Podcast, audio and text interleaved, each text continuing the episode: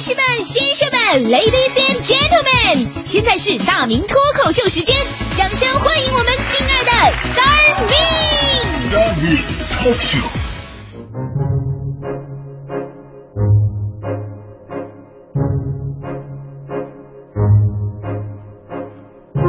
欢迎各位来到今天的大明脱口秀，我是大明。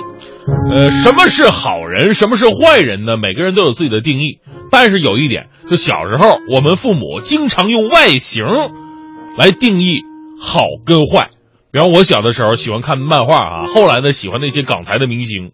我小时候所以一直有一个梦想，就是留个长头发，能挡住一边眼睛那种，我觉得特别的帅，特别的酷。但是我爸妈说留长头发都都是坏孩子。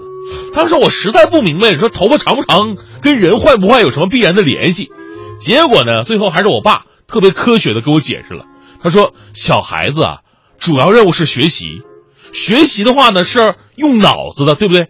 如果你留那么长头发，那么大脑的营养全都供给给头发了，哼，那你智商自然而然就会下来呀。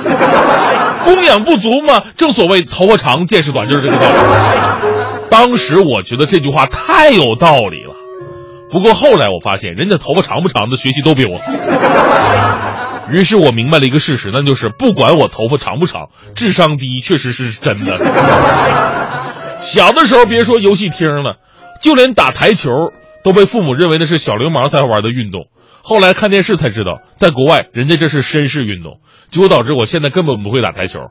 每次朋友招我出去打台球，我我就一招，大力出奇迹。当然，我们不鼓励孩子在学习的年代啊，啊，去为了其他并不重要的事儿分心。但是，请家长朋友们不要因此灌输给孩子通过外形给人下判断的这么一个概念。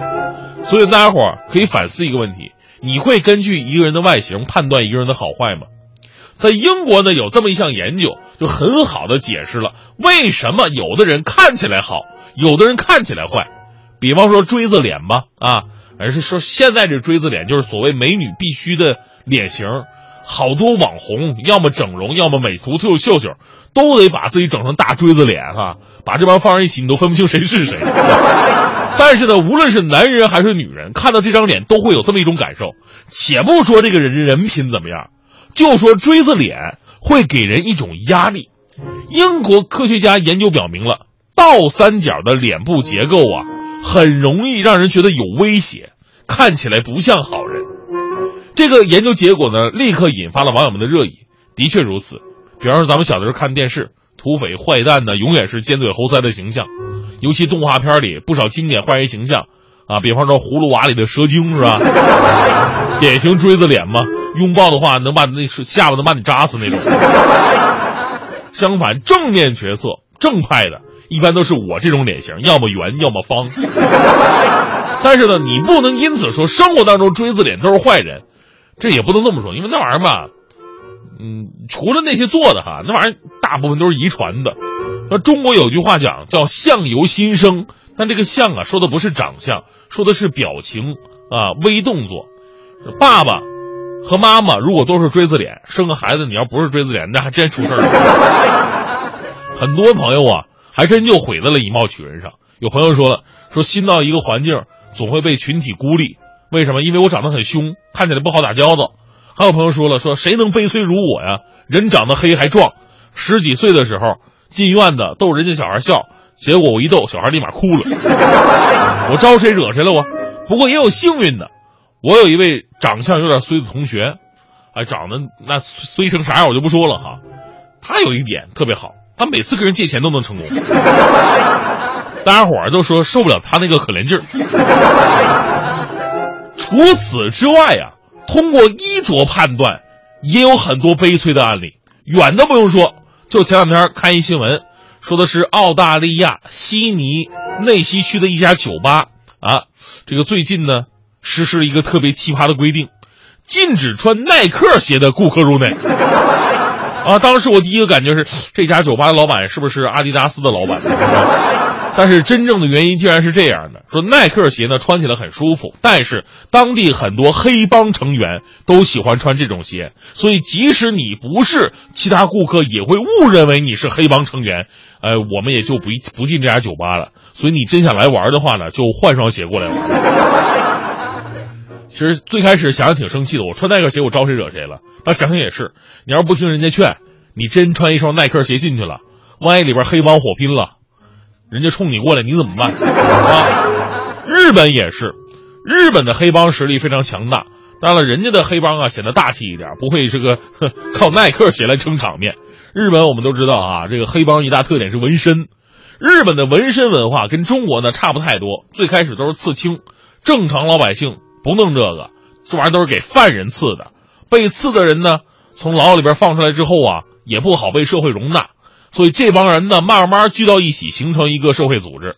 到现在呢，中国还好，但是在日本呢，基本上纹身还是被禁忌的，只有黑帮的人才有纹身。而且据说这跟这个中国丐帮长老身上的布袋似的，那么纹身越大越复杂，说明级别就越高。所以呢，在日本的一些洗浴场所、温泉呢，就会有这么一种规定：说有纹身的人是不能进入的。如果你纹身比较小，你可以贴块膏药进来。于是呢，很多到日本旅游的游客呀就很失望。这在二零一四年日本旅游调查所反映出来的，也算是一大问题了。那有纹身的我们也可以是好人呢，对吧？所以今天说了这么多呢，就想跟大家伙分享一些因为以貌取人被冤死的事儿。如果这个世界上好人坏人用肉眼就能看得出来的话，那么电影根本就不用演了，第一分钟你就知道谁是坏蛋。当然了。人的审美啊，还是应该积极阳光的，也不能过于小众，把自己打扮的这个就就反人类似的，是吧？咱们还是说纹身吧，是吧？人家纹身呢，有着自己的文化传统跟信仰，人家去纹了啊，这没问题。那咱们有的人纹身呢，纯粹就是为了看了电影、漫画，觉得哎呦这玩意儿有个性、帅，有纹身，我到菜市场买菜好砍价了啊！有了纹身，到酒吧 happy 也不用害怕了。有了纹身，领导见到你也不敢装大了；有了纹身，小区草坪我也可以随便践踏了。如果是这种想法，你真得三思而后行，千万别冲动。我有一朋友谈恋爱，就纹了女朋友的名字在身上，半个月之后黄了，到现在没找着对象。还有徐强，徐强就是那天跟我说呢，说大明，我也要纹身，纹了啊！我说你为什么纹身呢？他说，在他们说相声里边啊，经常跑场子，三教九流什么人都看得见，纹身呢也算是保护自己。我说，那强哥你纹的是什么呢？强哥跟我说了，那天我就跟纹身老师说了，我要那种霸气的，什么龙凤啊，太太烂俗，我要体现中国文化。想当年岳爷爷受刑的时候，脱了上衣，后背上露出“精忠报国”四个大字儿行刑的人都都退避三舍。我就要这种霸气的纹身，在我后边也纹四个字儿。关键时刻我一光膀子，那坏人都得吓跑啊！要纹这种，我问强哥，那你纹完以后你镇住人家了吗？强哥说啊可好使了啊！后来我在酒吧跟人打架，我只要我一脱衣服，那边人就跑了。纳闷强哥，你纹的是什么字这么好使？我看看呗。而强哥说：“你看看吧，啊，我都不知道纹的是什么字 于是强哥把衣服一脱，露出五花三层肉。我转到后边一看。后背上四个大字写的是“龙飞凤舞，挥斥方遒”啊，上面写的是“好汉饶命”。好汉饶命，强哥，我保证啊，你这辈子都不会再挨揍。